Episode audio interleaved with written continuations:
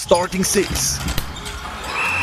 Der Schweizer UJK Podcast. Mit dem Micha Kneubühl an der Bande und dem Manu Haslebacher hinter dem Speakertisch. Zurück vom Skispringen in Engelberg, der Manu Haslebacher. ja, man kann wollte sagen, ähm, oder beziehungsweise ich habe es vorhin gesagt in unserer Vorbesprechung, ich glaube, so schlecht vorbereitet mit Resultat bin ich noch selten gewesen. Gut, doch, ich habe ein bisschen einen Überblick, aber äh, wirklich viel Unihockey geschaut habe ich nicht. Auch wenn ich jetzt von meinem Chef immer wieder hochgenommen werde, nachdem er äh, letzte, letzte Woche im Hotelzimmer kurz noch schnell mein, äh, uns, unseren Call crashed hat. Und jetzt weiss, dass ich mich für Unihockey begeistert habe ich gleich keine Ahnung, was gelaufen ist. Vielleicht sollten wir echt psychologisch gar nicht mehr sagen, dass wir nicht informiert sind. Der würde sich Vielleicht, ja. Bekommen. Vielleicht schon. ja. Wir, Nein, wir sind ja, ich meine, ich meine, wir sind ja schon informiert. Also wir, wir lesen die Spielberichte, wir, äh, wir haben vielleicht einfach nicht die Möglichkeit, zum jeden Match zu schauen. Aber Gut, wie wenn wir uns genau fünf teilen? Ja, also, das geht ja nicht. Und sonst können wir gerne mal ähm, einen Podcast machen darüber, was der Manu Haslebach und ich noch so in unserem Leben machen. Dann würden wir auch, eine Stunde von zwei, äh, zweistündige Folge füllen, von dem her. ja. Ähm, ja, wir haben wir viel zu besprechen. Mit dem Göpp. Mhm. Ja, Kloten äh, Riedlicher Chats gegen Piranha Chur. Ein Verlängerung entscheiden. Hm? Ja, also es hat, es hat gezeigt, äh, das ist jetzt, ist jetzt vielleicht wieder ein bisschen auf Test rausgelassen. Also jetzt behaupten, beide sind wieder gleich gut zurück aus der Nazi-Pause. Die Frage ist einfach, sind jetzt beide stark zurück oder sind beide weniger stark zurück? Ja. Also auch der Match ist ja während unserem letzten Recording gelaufen. Mhm. Dann habe ich nicht mehr reingeschaut nach dem Recording. Wenn ich einfach so ein bisschen anschaue, ähm, Piranha, wo ja, was sind das, rund 30, knapp bei 30 Sekunden vor Schluss noch ausgleicht, ähm, ich glaube, die können zufrieden sein, dass es in die Verlängerung hat gelangt und dann mhm. in die Verlängerung hat es dann halt nicht mehr gelangt. Ähm, ich denke, für Piranha, das ist jetzt mal eine ganz generelle Analyse, ist vielleicht gar nicht so schlecht, ist mit dem Göpp nicht mehr dabei. So kann man sich jetzt komplett auf den Job der Meisterschaft konzentrieren, auf die Playoffs, die anstehen. Ähm, man darf Piranha nicht vergessen. Für mich ist es immer noch der Weg zurück. Also, mhm, mh. Und ich glaube, da muss die Zielsetzung sein, dass man in Playoff-Halbfinale kommt, oder? Und wenn man dann wieder im Viertelfinale rausgeht, ja, dann, ist, ist, dann, ist man dann noch nicht viel weiter als letzte Saison, oder? Ein bisschen böse gesagt. Ja, ich habe mir jetzt eben gerade das so ein bisschen ausgemalt, oder? Was ist, wenn Piranha wieder im Viertelfinale aus, dem, aus der Meisterschaft rausgeht?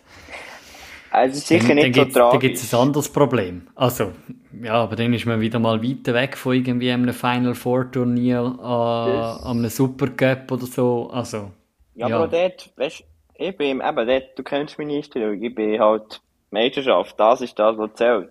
Und ja, Final klar. Four Turnier, ja, ist schön, aber eben, wir dürfen nicht vergessen, ja. Piranha hat immer noch eine brutal junge Mannschaft, ähm, auf einem guten Weg, viel Potenzial vielleicht tut es gar nicht so schlecht, auch nächstes Jahr wieder nochmal einen sauber Aufbau zu machen. Wollen wir nicht hoffen. Wir hoffen, dass die möglichst weit kommen in diesen Playoffs. Aber ja, ich glaube, da muss man jetzt auch ein bisschen Geduld behalten bei Piranha. Mhm, ähm, mhm. ja. Ja, voll. Also, ich meine, sie haben nachher ja am Wochenende dann gezeigt, dass sie ja dass sie parat sind. Also 6-2 gegen Wizards Bern Burgdorf äh, spricht für sich dass man da parat ist, äh, wieder nach, nach der Nazi-Pause. Ähm, und dann auch am Sonntag im zweiten Spiel an dem Wochenende 7-2 gegen äh, Unihockey Berner Oberland. Ich meine, es sind zwei mm, jetzt so resultattechnisch äh, safe Siege, oder? Wo man da, wo man da kann einfahren kann. Äh, auch, wenn man so ein bisschen Drittresultate anschaut oder auch ein bisschen schaut, was so ein bisschen gegangen ist, sind die Sieg nie irgendwie in Frage gestanden. Ähm, also von dem her kann man sagen, ja, Piranha ist zurück, Piranha ist ready. Ähm, die haben ja sowieso vor der WM noch ihr Corona-Loch gehabt, wo sie ja ganze vier Spiele haben müssen ausgehen lassen. Äh, also auf die wartet jetzt, ich meine, das sprichst du richtig auf, die wartet jetzt ein Mammutprogramm. Äh, hin oder her. Also die haben jetzt äh, noch vier Spiele, was mit nachholen. Eins haben sie jetzt bereits können nachholen mit dem Gap-Halbfinale äh, Viertelfinale. Alles andere kommt dann noch Anfang Januar, ja. oder? Ähm. Ja. ja. Und eben, Wizards muss schon zuerst schlagen, aus Piranha-Sicht. Mhm. Also, eben, nach dieser Geschichte, die du jetzt gerade erzählt hast. Ähm, ja, sonst eigentlich gerade am ersten Tag von dieser Doppelrunde am 18. nicht grosse Überraschungen gegeben. Mhm. Du korrigierst mich, wenn du das anders siehst. Ähm, dann, was, was, was mir aufgefallen ist, am, am 19. ist das Laupen zugeschlagen. Mhm. Hätte ich Laupen. so nicht erwartet, aber Laupen, der dort einen guten Job macht. Haben wir auch schon ein paar Mal diskutiert in diesem Podcast. Ja, Laupen ist brutal ready, habe ich das Gefühl. Also die haben ja, mhm. die haben ja bis vor irgendwie vier, fünf Runden äh, knapp, äh, weiss jetzt die genaue Zahl nicht, haben die noch null Punkte gehabt, sind noch Letzte gewesen. Mhm. Und jetzt in den letzten paar Spielen haben die ein und anderen Sieg aneinandergereiht, äh, haben da, ja, äh, ihre Punkte können sammeln. Logisch äh, gehen sie in der, in, im Samstagsspiel gegen die Jets äh, ein bisschen unter. Alles andere hat auch in meinen Augen ein bisschen überrascht, äh, um es ganz offen und ehrlich zu sagen. Aber gleich mhm. nach einem 13-4 gegen Kloten so an die Wand gespielt zu werden, sich dann zusammenraffen und auswärts gegen Zug einen Auswärtssieg einfahren, musst du auch zuerst mal herbringen. Das ist ja so. Und ich glaube, wenn man auf die Abbau schaut, schon krass, eben die Jets und das Corps, die schon wieder deutlich entteilt sind vor Konkurrenz. Auch das Corps, die ihren Job sehr gut erledigt haben am Wochenende. Ähm, ja, ich glaube, wenn ich da schaue, BO nach 20 Minuten 3-0 in Front, ähm, das muss man zuerst mal noch machen. Und ja, dann Riders, ja, dort genau, fast gleich, noch viel krasser. Acht Go in Front nach einem Drittel. Dort haben sie ein Wahnsinns-Drittel hergelegt, die Scorpions. Ähm, ja, und darum, man, muss, man kann, glaube jetzt schon ein bisschen sagen, das ist natürlich eine steile These, aber super Final wird wieder nur über die zwei Teams gehen. Natürlich gibt es immer Überraschungen in den Playoffs, aber äh, die sind schon wieder sehr gut in Form bereits nach der WM, zu einem frühen Stadium. Mhm, mhm. Aber äh, dort hast du eben einerseits jetzt gesehen, äh, dass Piranha gerade für ein Spiel sich schon recht kann zusammenreissen kann jetzt äh, in dem Cup Viertelfinal.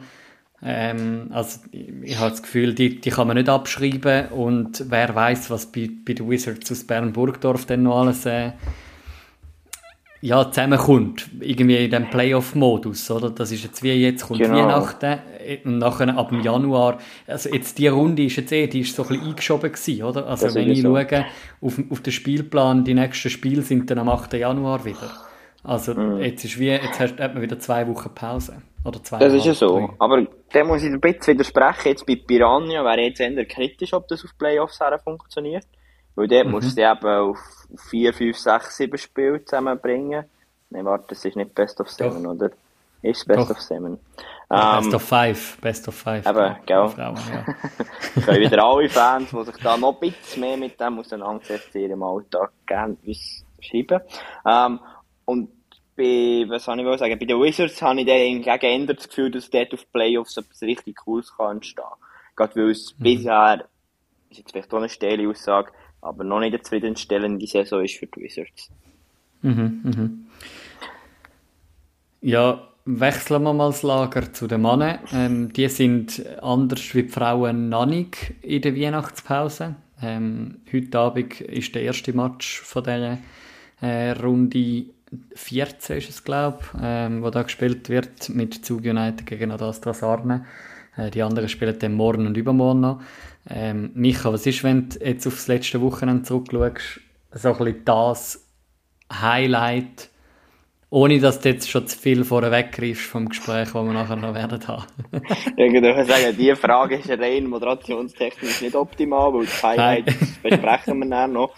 Ähm, ja, was, wenn ich da jetzt drauf schaue, was ich gleich staune an Astra Könitz, Könitz, die zwar am Schluss nicht Muskel spielen im letzten Drittel, aber die sind mal 1 zu 2 hinten gelegen gegen Astra.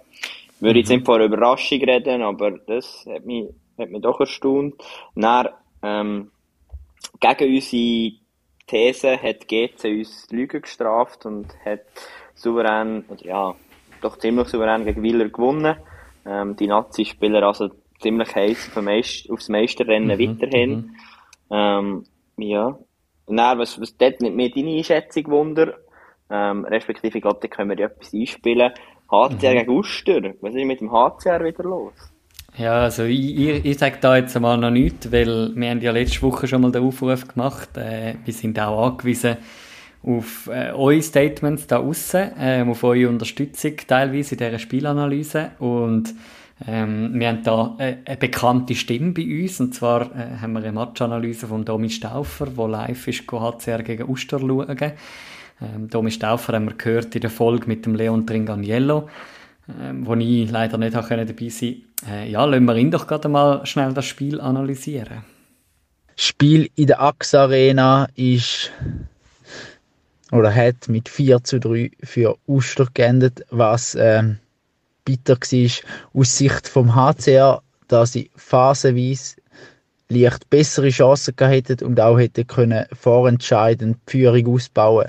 Das ist aber nicht gelungen und so hat der, der UAC Uster der HCR in der Defensive immer mal wieder kalt erwischt und schlussendlich das Spiel auch nicht unverdient mit 4 zu 3 gewonnen, da der HCR in der Offensive einfach zu harmlos oder auch viel zu wenig effizient war. Und wenn ich das so höre, dann ist das ein äh, nicht, nicht, nicht alltägliches, aber ein äh, immer wiederkehrendes Problem beim HC Riechenberg, habe ich das Gefühl, so ein bisschen, sie spielen immer gute Chancen raus. Äh, es sieht man auch viel bei ihrem Spiel, dass sie sehr fest auf, auf das gegnerische Goal anspielen, aber einfach am Schluss, und das hat auch der Bömbi schon gesagt, in der Folge, die wir mit ihm aufgenommen haben, äh, am Schluss fehlt es so ein bisschen am, am, am letzten Zwick an den Geiseln, mhm. irgendwie, zum, zum noch irgendwie dann die Töpfe zu machen. Ich würde es aber auch nicht nur auf den HCR reduzieren. Ich glaube, was man gleich darf sagen, Simon Meyer, seine Truppe, mhm. das haben wir schon mehrmals gesagt, die machen es einfach auch gut. Ähm, in dem Sinn unspektakulär, aber konstant, in dem Sinn souverän. Ähm, und daraus tut der fünfte Rang resultieren nach 14 Spielen. Ich glaube, in, in Uster kann man sehr, sehr zufrieden sein mit der ersten Phase oder ja, der ersten Hälfte der Saison. Mhm, mhm. Ja, sonst ähm, wenn, wenn, wenn ich jetzt Tabellensituationen so ein bisschen anschaue, gerade auch rund um das Spiel, Chur gegen Tigers, ähm, Vasa gegen Zug, ähm, ja, du siehst eigentlich so ein bisschen den 4-5-Kampf ähm, vom 5. bis zum 9. Platz. Ähm, Tigers aus Langnau schon ein bisschen äh, zurück, sage jetzt mal, mit ihren 10 Punkten. Die müssen schon fast aufpassen, dass sie nicht von hinten noch eingeholt werden, ähm, von Sarnen und Thun. Aber es ist wie so, so ein das gewohnte Bild, oder? Vorne äh, GC, Könitz, wo, wo recht weg sind schon von den Punkten her. Dann hat man so ein bisschen Wieler und äh, Alligator. Gut, wobei Alligator jetzt gerade, also Malanz ein bisschen geschwächelt hat jetzt an diesem Wochenende, gerade äh, mit ihrer Niederlage gegen Thun, wo man nachher noch ein bisschen aus Thun-Sicht auseinandernehmen. Äh, und, und nachher hast du eben den, den Kampf eigentlich um den 5., 6., 7., 8. Platz, oder? Wo ist eigentlich ein gewohntes Bild, drin. oder? Ja, kurz, kurz mit, drin, immer. ähm, und bisher ein souveräner Job. Und das sage ich jetzt nicht nur wie Trainer der bin. Ich möchte den Churer wirklich gönnen, wenn man die Playoff-Quali kann besichern kann. Ähm, weil ich habe wirklich dort hat man Schritte gemacht. Aber ähm, muss auch das Kritische erwähnen es würde mich auch nicht erstaunen, wenn es für Kur plötzlich irgendwie knapp nicht würde länger oder irgend so etwas würde mhm, eintreffen. Mhm. Ja, es ist einfach so ein bisschen das gewohnte Bild und jetzt, jetzt geht es so richtig los. Jetzt muss man jetzt also keine Punkte mehr verschenken, jetzt muss man eiskalt werden. Ich meine, wer weiß, plötzlich ist äh, Thun auf dem Vormarsch und schafft noch die Playoff-Quali. ja, äh, lass uns doch gerade äh, das Spiel ähm, von Thun gegen Malanz noch ein bisschen genauer unter die Lupe nehmen mit unserem heutigen Gast, ähm, Mischa Zbinden. Äh, ich, wo da ein bisschen, ein bisschen kämpfe mit Mischa und Micha. Aber äh, das frage ich doch dann gerade als einleitende Frage, äh, gerade dann in dem, in dem Interview, äh, wie ihr das so handelt mit, eurer, mit euren Namen. Micha, hast du noch irgendetwas Abschließendes zu unserem Roundup? Nein, mehr zu Mischa zu binden. Im Moment haben wir es ein bisschen mit alten Bekannten von mir. Mehr sage ich nicht. Viel Spass beim Gespräch mit dem Mischa zu binden. Ja, und jetzt ist er da bei uns live bei Starting Six. Herzlich willkommen, Mischa zu binden. Ja, merci vielmals, hat er mich eingeladen. Jetzt, äh, für mich ist es jetzt äh, eine Herausforderung, hin und her zu switchen zwischen Mischa und Micha. Äh, darum entschuldige bitte Mischa, wenn ich dich einmal wie Micha nenne, oder Micha umgekehrt, wenn ich dich Mischa plötzlich wie nenne. Ähm, wie, wie ist das so? Wir haben jetzt gerade vorhin im Vorgespräch äh, so ein bisschen gehabt, Micha und Mischa, werdet, ihr werdet recht häufig äh, so ein bisschen ver verwechselt, nehme ich an. Mischa. Ja, passiert eigentlich fast auf täglicher Basis, kann ich sagen. Also, man nennt mich eigentlich fast in Junior-Kreisen nur noch Micha, weil so viele Trainer und so Funktionäre auch immer Micha gesagt haben. Und wegen dem haben auch meine Kollegen gefunden, das ist doch jetzt lustig, mir echt nur noch Micha zu sagen. ja, mir geht es sehr ähnlich. Ich glaube auch, bei vielen Orten, ich höre es manchmal fast gar nicht mehr. Und ich bin einfach auch leid geworden, immer auch nicht zu sagen, nein, es ist in dem Fall Micha. Und dann gibt es noch die, die, die ganz schlimmste, ich weiß nicht, ob du das auch, Mich auch kennst, Micha, ich glaube, das ist bei meinem Namen ein bisschen mehr wegen der Schreibweise. Dann wollen sie dann anfangen zu diskutieren, von wegen, ja, nein, das sagt um Micha und so, ähm, irgendwie aus dem Französischen importiert. Und ich finde so, äh, nein, eigentlich nicht, aber bekanntes Problem. ja, definitiv. Ja, aber kommen wir äh, mal kurz auf Sportliche sprechen. Ähm, wir haben vorne schon in unserem Roundup ähm, zurückgeschaut auf die letzte Runde ähm, und da gibt es ein Resultat, wo, wo mich jetzt als Meistertipp äh, Alligator Malanz, äh, so ein bisschen Tipper, äh, natürlich äh, ein bisschen Herz trifft, aber auf der anderen Seite mag ich es euch gönnen. Äh, deine, deine Stimme zu eurem Sieg gegen Alligator Malanz von Thun? Äh, ja, das war natürlich schön. Gewesen. Wir mal einen, einen Sieg heimfahren, auch gegen einen größeren Verein. Ähm, ich würde sagen, es war vor allem auch daran geschuldet, dass wir extrem effizient waren und erstaunlicherweise auch das Pressing von Malanz wirklich nicht unbedingt gut war. Wir haben sich ja gewöhnt, dass es wirklich sehr schwer ist, gegen Malanz hinten rauszukommen, wenn sie pressen können. Und jetzt das Mal ist wirklich eigentlich, sind wir fast jedes Mal rausgekommen gefühlt. Und durch das hat es halt viel 2-1 gegeben, wo wir dann auch recht effizient genutzt haben. Und gleichzeitig haben sie es auch nicht wirklich geschafft, gefährlich vor das Goal zu kommen. Oder wenn sie gekommen sind, hat unser Goal ein sehr gutes Spiel gespielt. Und äh, durch das ja, haben wir einfach unsere Chancen genutzt und sie haben es nicht so geschafft, gefährlich zu werden. Und äh, ja, durch das haben wir mal können gewinnen ja. Jetzt ist es ja der zweite Saisonsieg, oder? Gegen Astra hat er auch noch gewonnen. Wie, wie wichtig ist die, ähm, die Nazi-Pause, die WM-Pause für euch? Ja, ich würde sagen, ähm, ja, von mir aus haben wir es vielleicht sogar ein bisschen effizienter können nutzen Wir haben äh, ja, doch auch eine, eine, Woche lang einfach Pause gemacht, was sicher auch sehr gut war, für ähm, den Kopf mal zu verlüften. Aber dann waren wir sehr viel, auch sehr wenig Spieler im Training, was äh, nicht unbedingt zu grosser Trainingsqualität geführt hat. Also wir haben viel Kleinfeld müssen spielen und so, weil wir auch sehr viele Verletzte haben und so. Was halt auch schon immer während der Saison ein Thema war, halt viele Leistungsspieler, auch unser Captain und so, sind halt verletzt. Und äh, mhm. das hat man vor allem in der Nazi-Pause gemerkt, weil alle noch ihre Blessuren haben müssen ausheilen dass wir halt sehr wenig Spieler waren, jetzt während der Nazi-Pause. Aber es war natürlich schön, gewesen, oder, gegen Sarne mal endlich einen Sieg zu holen. Und wir haben schon lange das Gefühl gehabt, wir sind eigentlich lang unter unserem Wert geblieben. Also wir haben immer das Gefühl gehabt, wir sind eigentlich besser, als wir hier uns verkaufen. Und äh, ja, jetzt haben wir eben tatsächlich gegen Malanz das auch mal können umsetzen und auch können vielleicht die Schwächen vom Gegner mal richtig gut ausnutzen.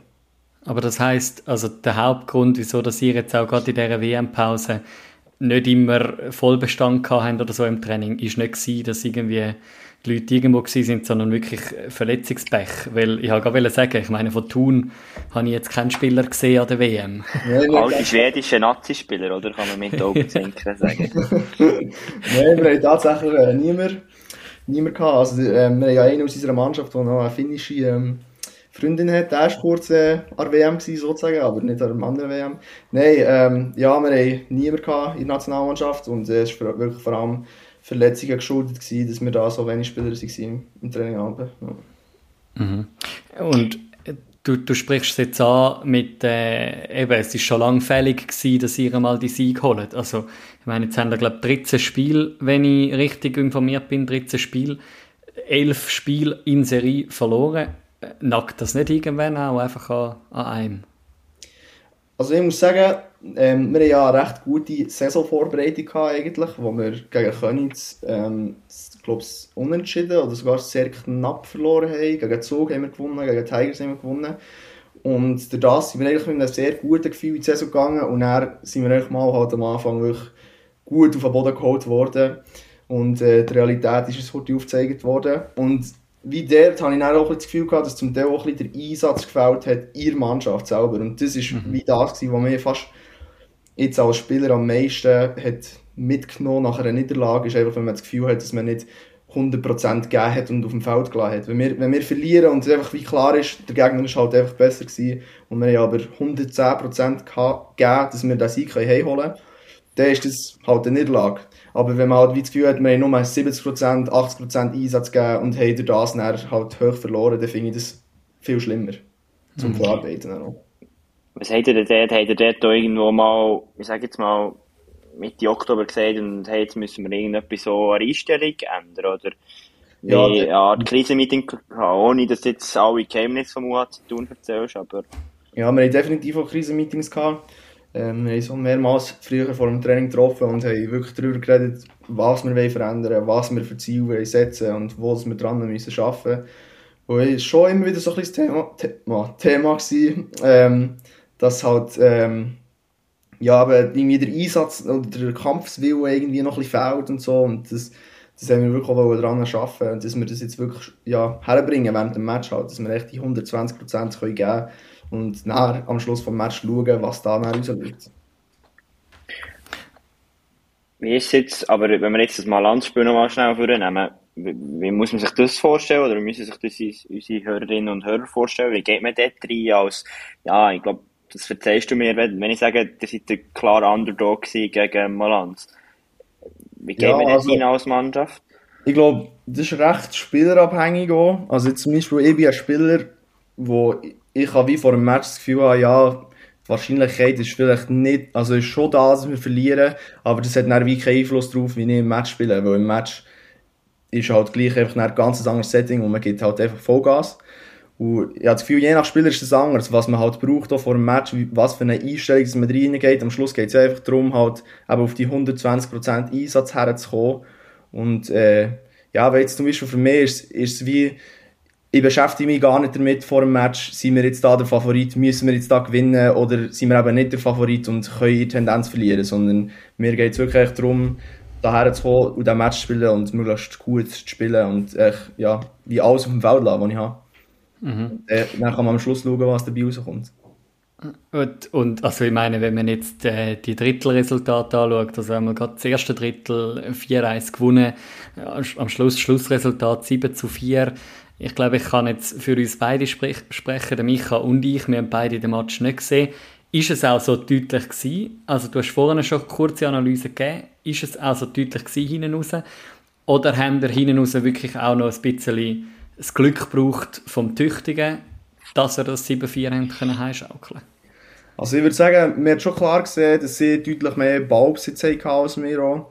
Das ist schon etwas, was sicher zu sehen war. Aber sie wie aus dem Ballbesitz nichts Gescheites machen mhm. Oder wenn sie mal in einer gefährlichen Abschlussposition waren, ist schon viel der Schuss irgendwie überhaupt nicht gekommen oder viel daneben zu gehen. Währenddem, dass wir echt wirklich halt, eben, weil wir immer aus dem Pressing rausgekommen sind, ist halt echt, hast du jedes Mal eine 2-1-Situation. Und es ist halt einfach halt jedes Mal wieder von neuem Brand gefährlich. Und wenn wir halt die gut ausnutzen, dann gibt es halt, gibt's halt nicht die Goal. Und ja, mhm. wenn sie es halt nicht machen vorne und wir hinten rauskommen, dann hast du natürlich schon also ich finde, das Resultat am Schluss ist nicht unverdient gewesen, definitiv nicht. Mhm. Und wenn wir jetzt ein bisschen weiter schauen, jetzt geht es kurz vor Weihnachten noch gegen Tigers, dann ein bisschen später, glaube ich, gegen Uster und gegen Vasa, das ist mal so ein bisschen der mittelfristige Horizont. Was nimmt mit aus diesen zwei doch erfolgreichen Matches gegen Adastra und Malanz raus für die Spiele, die doch aus meiner Sicht knifflig waren für UA zu tun? Also, ich muss sagen, gegen Tigers kann ich es wie noch nicht so gut einschätzen, wo wir halt noch nie gegen die gespielt haben jetzt das Jahr. Wir haben ja halt das Vorbereitungsspiel gehabt vor der Saison, wo wir gewonnen haben. Aber wir haben ja wie gesehen, dass das halt gar nicht aussagekräftig ist, die Vorbereitungsspiel. Und ähm, jetzt äh, finde ich es halt echt wichtig, dass wir nicht jetzt das Gefühl haben, dass wir jetzt äh, irgendwie mal geschlagen haben und wegen dem jetzt plötzlich mega gut wären oder so, sondern es ist halt, geht, man ist immer noch am, äh, am gleichen Ort, man ist immer noch letzt und äh, jetzt geht es halt darum, an die Leistungen von den letzten zwei Matches anzuknüpfen und die nächsten drei Punkte einzufahren. Und dann gegen Austro, gegen ähm, Vasa, habe ich das Gefühl, wir haben sicher noch eine Rechnung offen. Also vor allem gegen Vasa, natürlich mit, das war auch einer von diesen Matches, gewesen, wo man von A bis Z das Gefühl hatte, dass wir echt massiv unter unserem Potenzial bleiben. Erst so die letzten 10 Minuten, 4 Stunden, wo es irgendwie, ich weiß nicht mehr genau, 9-3 oder so ist gestanden, oder 7-3 oder was wenn wir, dort haben wir dann mal ein bisschen spielen aber vorher, also ich meine, ja, ist halt einfach, wie, sind wir nie an unser Niveau hergekommen. Wegen dem bin ich jetzt schon auch gespannt, wenn wir die Leistung aus den letzten Matchen können weiterführen können, ähm, wie das dann aussieht gegen Uster oder vor allem gegen Wasser. Mhm. Also, und, und, man merkt jetzt aber auch, oder, die Motivation ist wieder da, auch wenn man natürlich sich nicht kann jetzt auf dem Erfolg ausruhen jetzt gegen Malanz, aber gleich eben, äh, wenn man, wenn man die Tabellensituation anschaut, man hat jetzt doch schon sechs Punkte, man ist nicht einfach mit null Punkten abgeschlagen, sondern man ist jetzt ein Punkt hinter Adastra, man ist vier Punkte hinter den Tigers, also die Motivation im Team ist schon auch ein bisschen zurück. Ja, definitiv. Also, ich würde grundsätzlich sagen, sie ist nie weg gewesen. Wir haben einfach so ein bisschen zwischenzeitlich mal schon ein bisschen fragen ähm, wie wollen wir auftreten als Mannschaft. Mhm. Aber ich habe das Gefühl, die Motivation ist eigentlich immer von allen da gewesen. Und wir haben es irgendwie einfach am Anfang, wie, ja, kann man sagen, verhängt, das gut auf das Spielfeld zu bringen. Und jetzt äh, haben wir es irgendwie, ich würde sagen, ab dem Zug-Match wo wir gegen Zug gespielt haben und dann kurz vor Schluss noch das 7-6 bekommen, glaube ich, oder so. Wie dort haben wir so das erste Mal, habe ich das Gefühl, jetzt so ein bisschen ansetzen, wo wir auch gemerkt haben, wir, können defensiv, wir sind defensiv stabil oder einigermaßen stabil und wir kassieren nicht jeden Match irgendwie 15 Goal. Dann haben wir noch einen kurzen Abschiffer gegen Chur einisch. Und dann seither würde ich eigentlich immer sagen, sind wir eigentlich immer gut im Spiel. Also wir haben gegen Königs haben wir auch, ist so lange recht eng gewesen und sie sind eigentlich nicht mega überlegen gewesen. Und äh, von dem her finde ich, ist es ja, sehr wichtig, dass wir jetzt das sicher weiterführen können. Und es ist jetzt natürlich schon noch ein zusätzlicher Motivationsschub gewesen, dass sicher auch noch die zwei Siege, die wir jetzt einfahren können. Ja, und nicht zu vergessen das Spiel gegen GC, wo nach ja, zwei genau. Drittel 6-6 war, oder? Dann bin ich einfach krank gewesen, aber ja. Wegen dem habe ich es ja. so präsent gehabt. ich glaube, das, was du vorher gesagt hast, ich glaube, das ist uns ja im Podcast auch aufgefallen, dass eben Thun ist immer irgendwo gleichwohl dran gewesen. Also es ist jetzt nicht so gewesen, dass die chancenlos wären gewesen. Was mich dort wie würde interessieren, du bist jetzt auch noch nicht so lange beim UAC tun. Und eben, es ist jetzt nicht eine Mannschaft, die gespickt ist mit irgendwie Nazi-Spielern. Wie würdest du die Mannschaft charakterisieren? Was, was ist das für eine Mannschaft, die in Thun spielt? Ja, das ist aber definitiv auch etwas, wo wir noch ein bisschen müssen dran, oder wo wir müssen dran arbeiten, weil es sind halt sehr viele junge Spieler und ähm, ich würde sagen, früher ist Thun noch mehr die Mannschaft die einfach mit 130% Kampf und Schulter gegen Schulter hat gespielt und so wie ähm, sehr ein ekliger Gegner war. Und dadurch, dass es jetzt halt viele junge Spieler hat, die vielleicht das Gefühl haben, man kann technisch schon mithalten mit anderen Mannschaften, ist wie der Kampfgeist ein verloren gegangen. Und ich glaube, das ist etwas, wo wir wie noch jetzt wieder auf der Suche sind, dass man auch den Kampfgeist wieder findet und wieder auf den Platz bringen kann, weil es längt halt ohne Kampf gleich nicht. Ähm, man ist technisch halt gleich nicht am Nord, wo man einfach kann, halt den Gegner auseinandernehmen Und wegen dem braucht es halt gleich immer noch den Kampf und das ist sicher etwas, was man in dieser Transi Transition, Transition inne ist. Ähm, vor allem, dass man den Kampfgeist wieder findet, aber gleichzeitig auch mehr eine technische Mannschaft ist, eine, die auch, ja, mal den Gegner kann aussteigen kann, ohne dass es einfach alles ja, ohne jetzt jemandem zu nachzutreten, ein bisschen Holzfäller-mässig ähm, unterwegs ist. Aber ich meine jetzt auch von außen betrachtet, also eben du, du sprichst es an, ja, sind ein junges Team, ist das auch ein bisschen das Abbild von, hey, man hat im Kanton Bern vier Mannschaften, die NLA spielen, mit den Tigers, Königs und Wieler.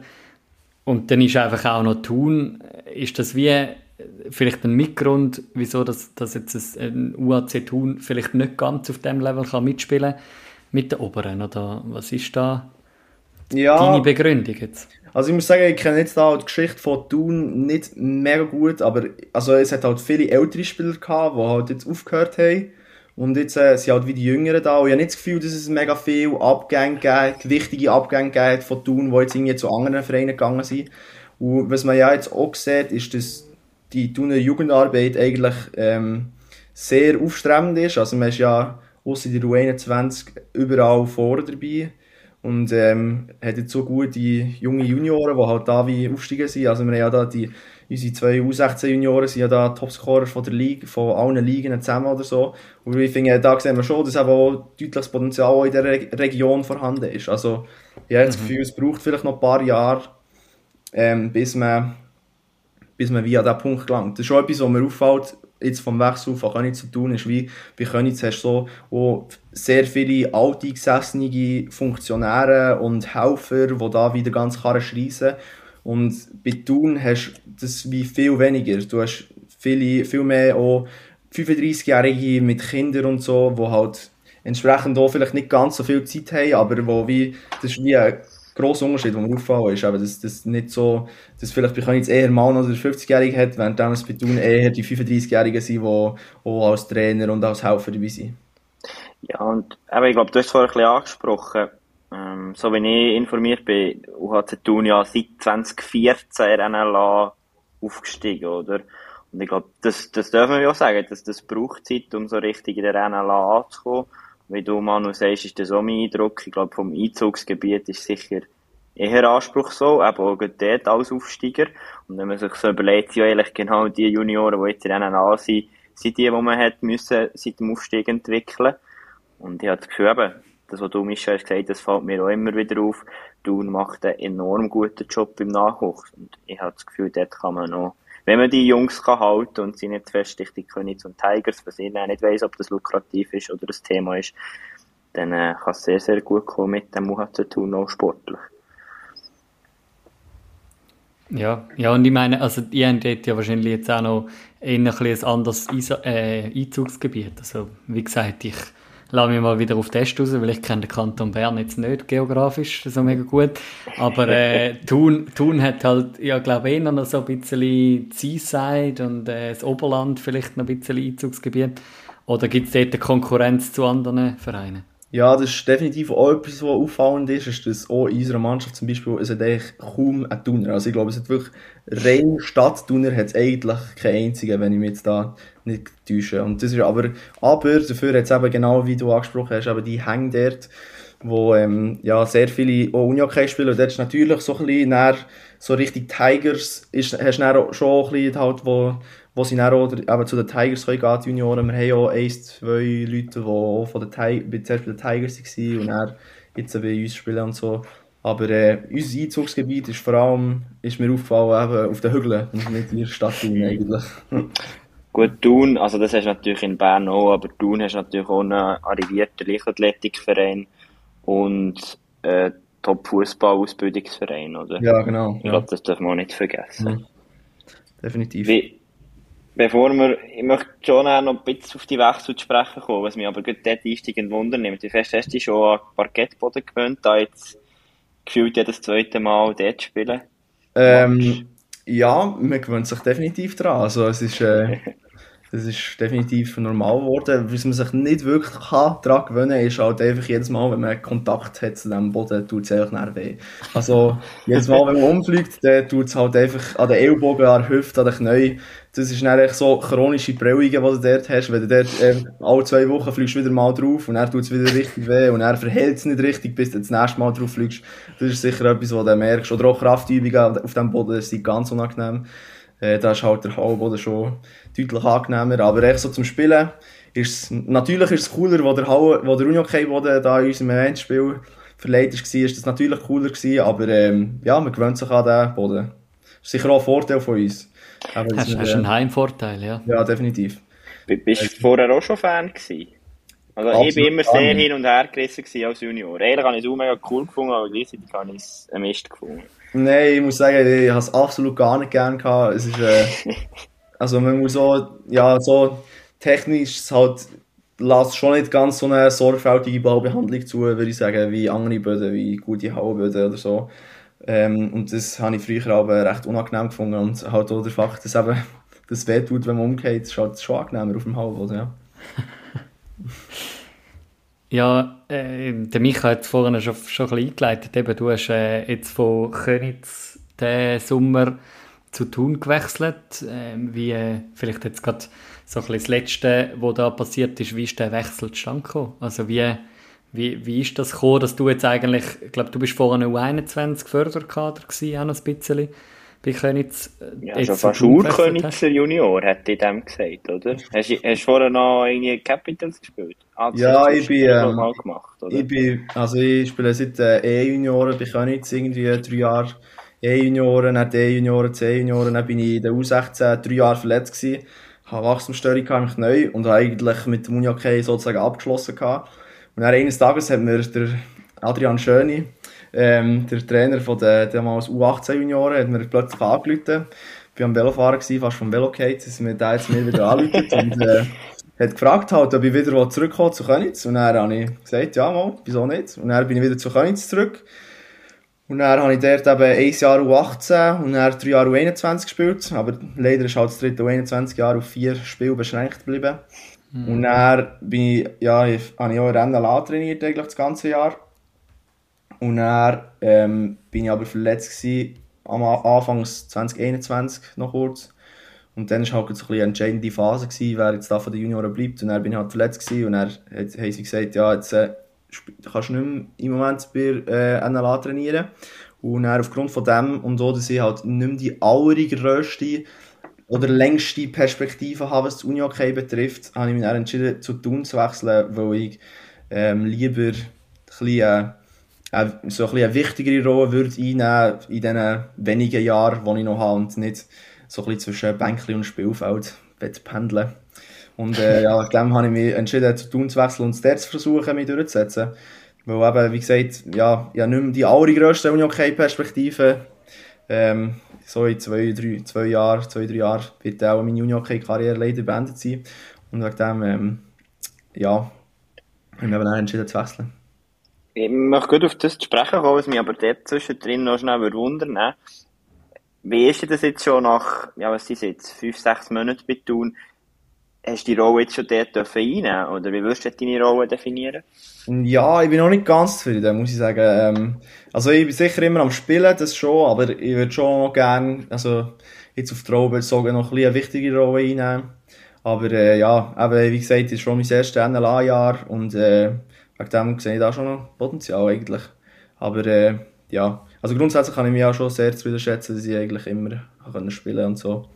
Schon mal sicher schön, genau.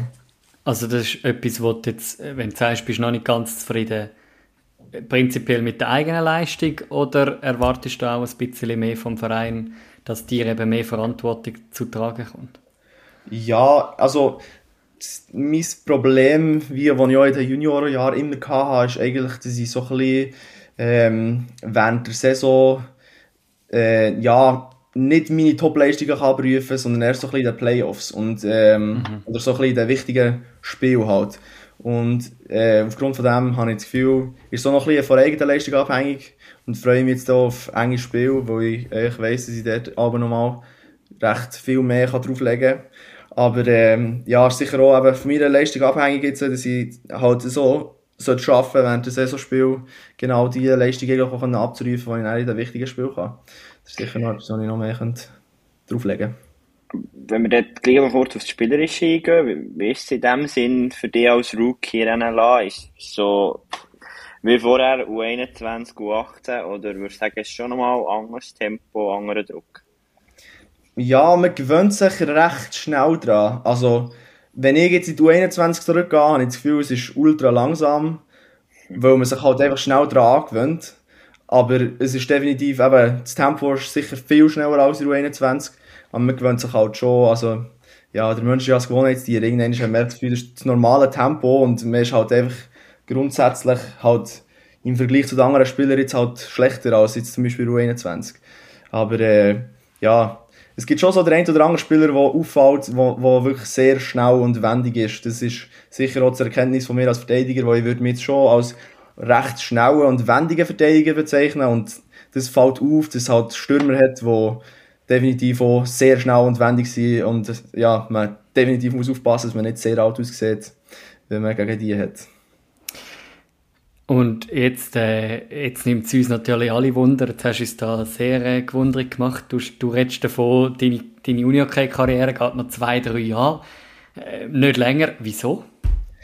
Äh, ja, ich bin im Moment im Medizinstudium halt, im dritten Jahr.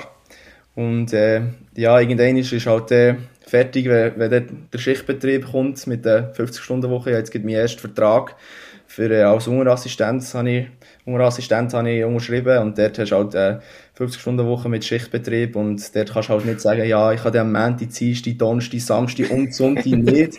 Das ist halt ähm, ja, ein bisschen schwierig zum Handeln, halt nach Schichtbetrieb und so mit dem Uni zusammen. Genau. Jetzt ist schon das erste Mal aber die Frage aufgekommen, wegen nächstes Jahr schon, weil ich dort auch schon Praktikas habe. Ähm, und dort halt muss schauen, wie ich es dann vereinbaren kann, dass, dass ich eben mit dem Spitzensport und dem Medizinstudium das noch unter einen Hut bringen Wie hart nimmt ihr das eben? Seit dem, seit dem E-Juniorenalter doch ein, ein Rechtsinvestment? Ich muss ehrlich sagen, ich habe die nicht im Kopf für Uni okay, ja, dass das sind, aber ein, ein Haufen. Wie hart nimmt ihr das? Ja, ähm, definitiv. Also eben, mehr wie, ich finde es schon schade, dass eben wie das, genau das, wie du sagst, das Investment so, dass man so viele Jahre in das investiert und dann ist man wie der, wo man endlich wett, also wo man wie die ganze Jugend davon geträumt hat und dann geht es zwei Jahre und dann ist man, ist man einfach fertig damit. Das ist schon sehr schade. Ist natürlich auch immer bisschen phasenabhängig, wie fest das man okay jetzt hängt oder nicht. Wenn es halt läuft, dann findet man es mega cool. Wenn es ein bisschen weniger läuft, dann findet man es ein bisschen weniger cool. Das ist ja immer ein bisschen so. Aber grundsätzlich finde ich schon sehr schade, dass ich, ähm, dass ich das nicht mehr weiter machen kann. Ich werde sicher auch gerne noch irgendwie als Trainer oder so dann auch noch versuchen, irgendwie vielleicht auch im Leistungssport noch ein bisschen tätig zu sein. Das fände ich sicher auch sehr spannend. Ähm, und lässt sich vielleicht auch ein bisschen besser vereinbaren mit dem. Aber sicher auch, das ist sicher etwas, was mir wird fehlen. Auch so ein bisschen, was ich auch immer meinen Kollegen sagen, so ein bisschen, was, am, was schade ist, ist so ein bisschen die Fitness, die du hast, halt. So als junge mhm. Person, irgendwie so das Wissen, dass du wahrscheinlich die Fitness, die du jetzt hast, nie mehr wirst haben, ähm, wenn du aufhörst, Unihockey spielen und dann halt irgendwie noch zwischendrin ein bisschen äh, Sport machst oder so. Also, also so, so, sollte ich mal auf die Band zurückkehren als äh, Trainer, dann weiss ich mal, wer, wer das ich auch mal erwähnen als Co-Trainer. Ja, Sorry Manu, was hast du sagen? Schon gut. Äh, ich, ich finde es nur spannend, wir, wir haben ja die Diskussion immer wieder bei uns im Podcast mit, mit verschiedensten Spitzensportlerinnen und Spitzensportlern schon gehabt. Äh, so ein bisschen eben der Zwiespalt zwischen studieren, Vollzeit ähm, mit irgendwie oder irgendwie Vollzeit arbeiten, wichtigen Job haben, nebenzu Uni okay.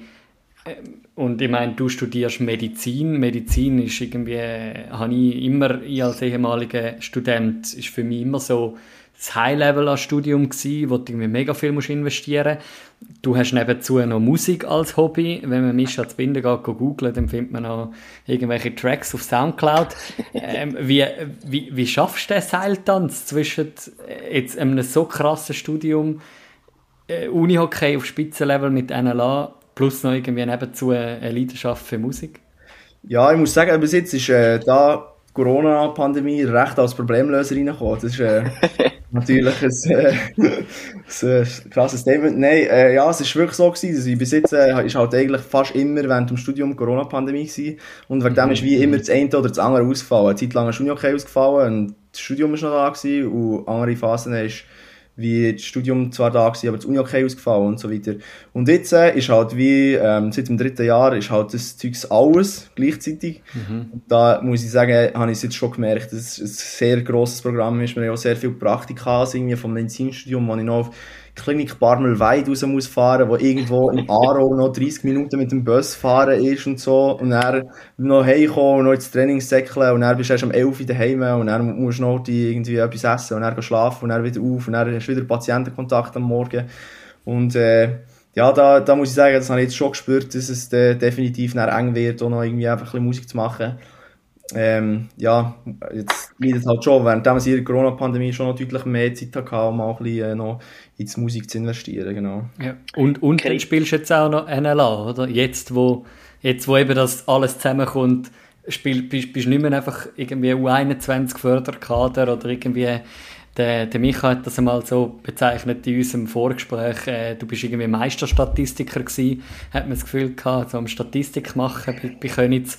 Äh, braucht weniger Investment, wie jetzt ein NLA-Spieler zu sein, mit, wie du selber beschreibst, mit Ambitionen, dass du Verantwortung übernehmen oder?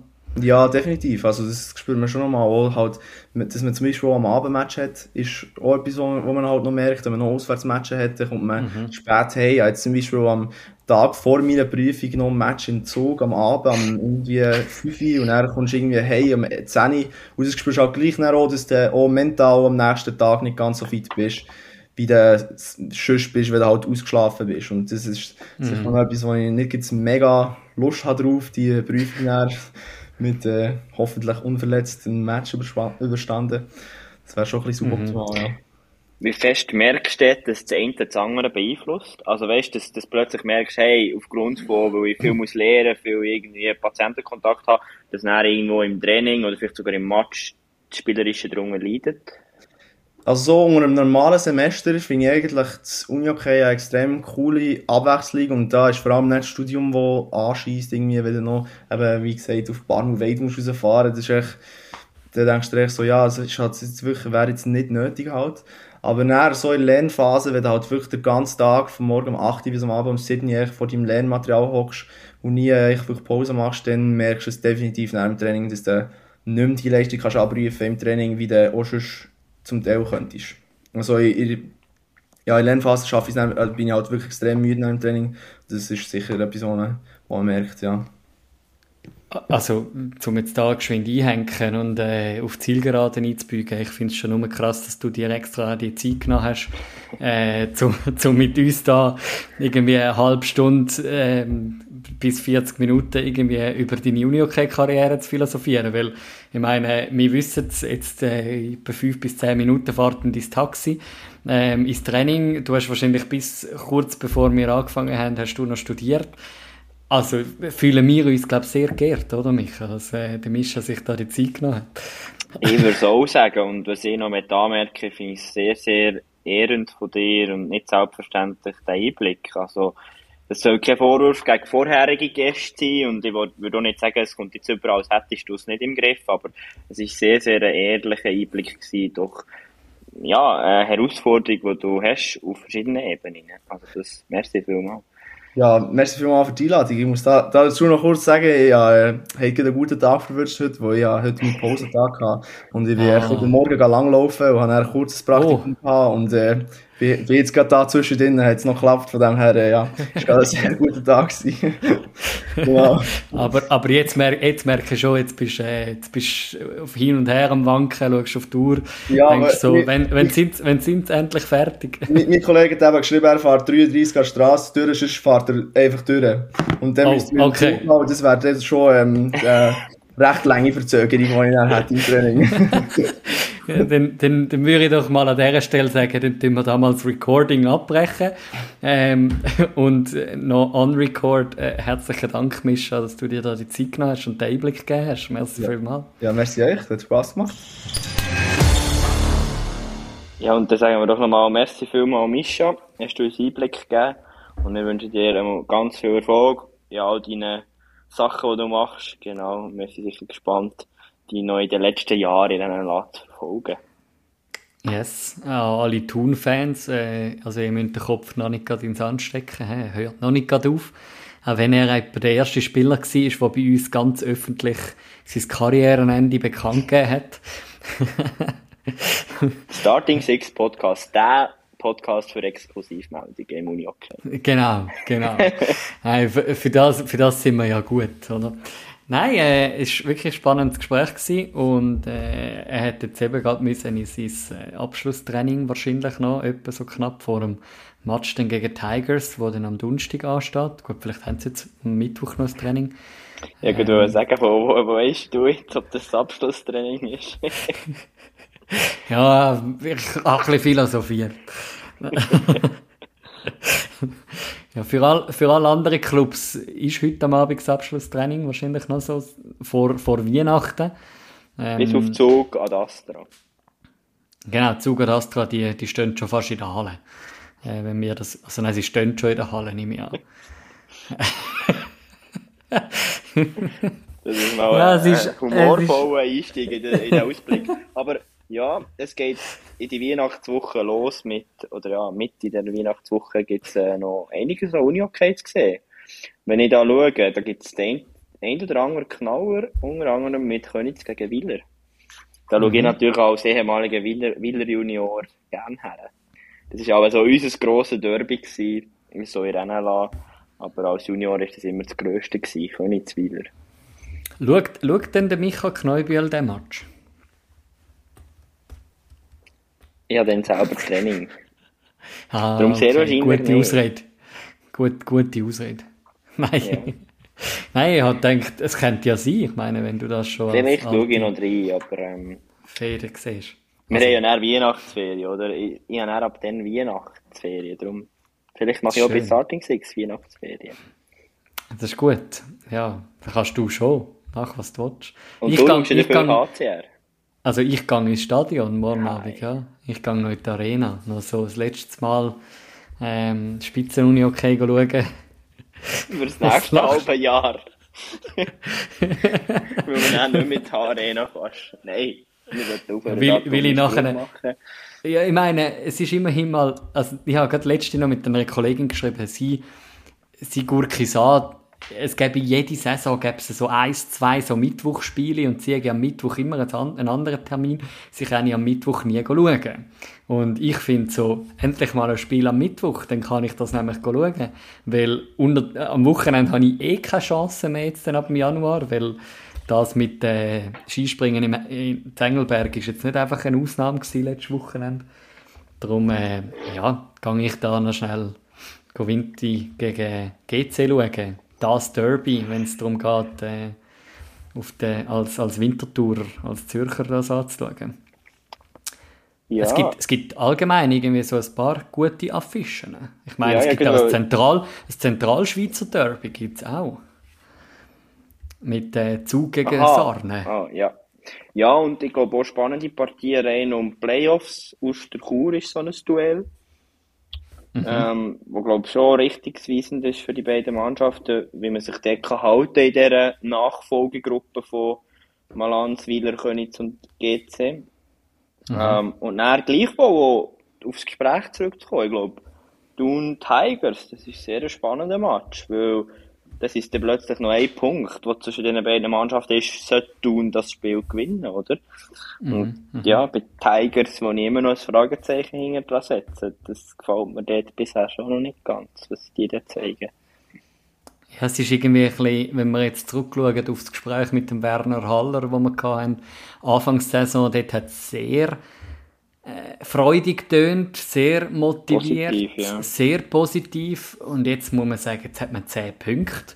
Ähm, das sind, wenn ich auf die Tabelle schaue, drei Siege und eine Niederlage nach Verlängerung. Äh, ja, ist irgendwie nicht so rosig, wenn man das anschaut, oder? Und, und also ich finde es eben ganz allgemein spannend, jetzt auf die Rund- Runde nachzuschauen, schon nur wegen diesen drei Derbys, die es gibt. Äh, drei Kantonsderbys. Zu Bern ist irgendwie Derby-Time.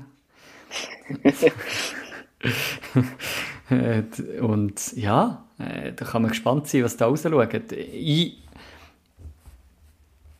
ich weiss nicht, mit was für Erwartungen dass ich HCR gegen GC schaue.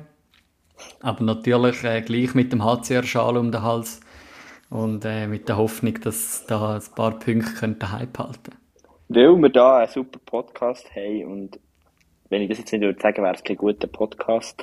Ähm, ich habe das Gefühl, es gibt eine Ohrfeige für den HCR. Okay. Ja, Steile danke. These von mir zum Abschluss von dieser Folge. Eine Folge mit vielen guten und weniger guten Sprüchen, viel Mhm. Tiefgrund und ja.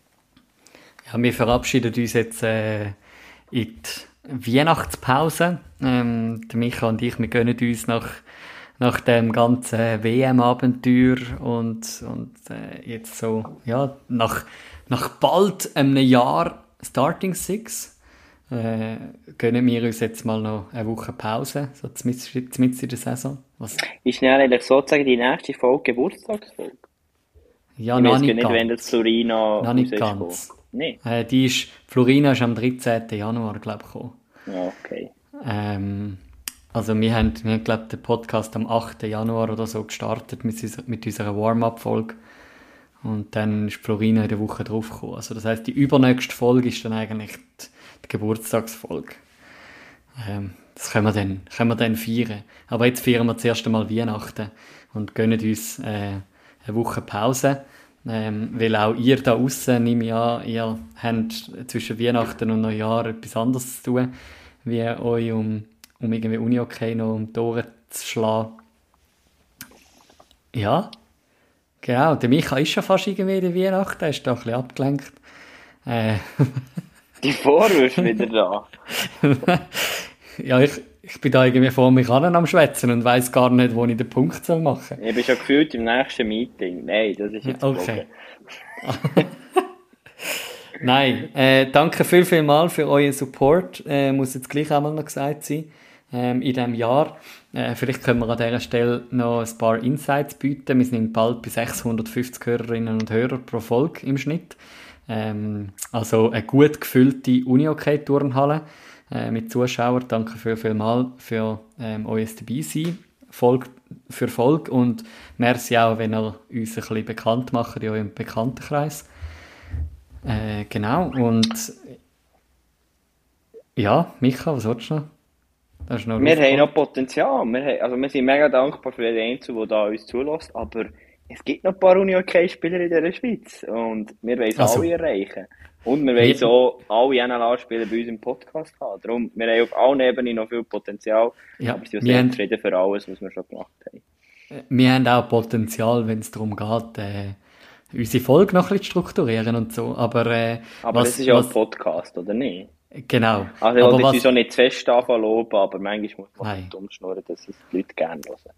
Und was immer bleibt, ist äh, jetzt dann das Outro von unserem äh, Podcast und das kommt wie immer von unserem DJ ähm, Jack Dillon, wo übrigens Spielerpräsentator ist von Mischa Zbinde. Ähm, das ist irgendwie in der Folge zu kurz gekommen, aber auf jeden Fall, äh, ja, danke vielmals, dass ihr dabei gewesen und bis dann im neuen Jahr. Macht's gut.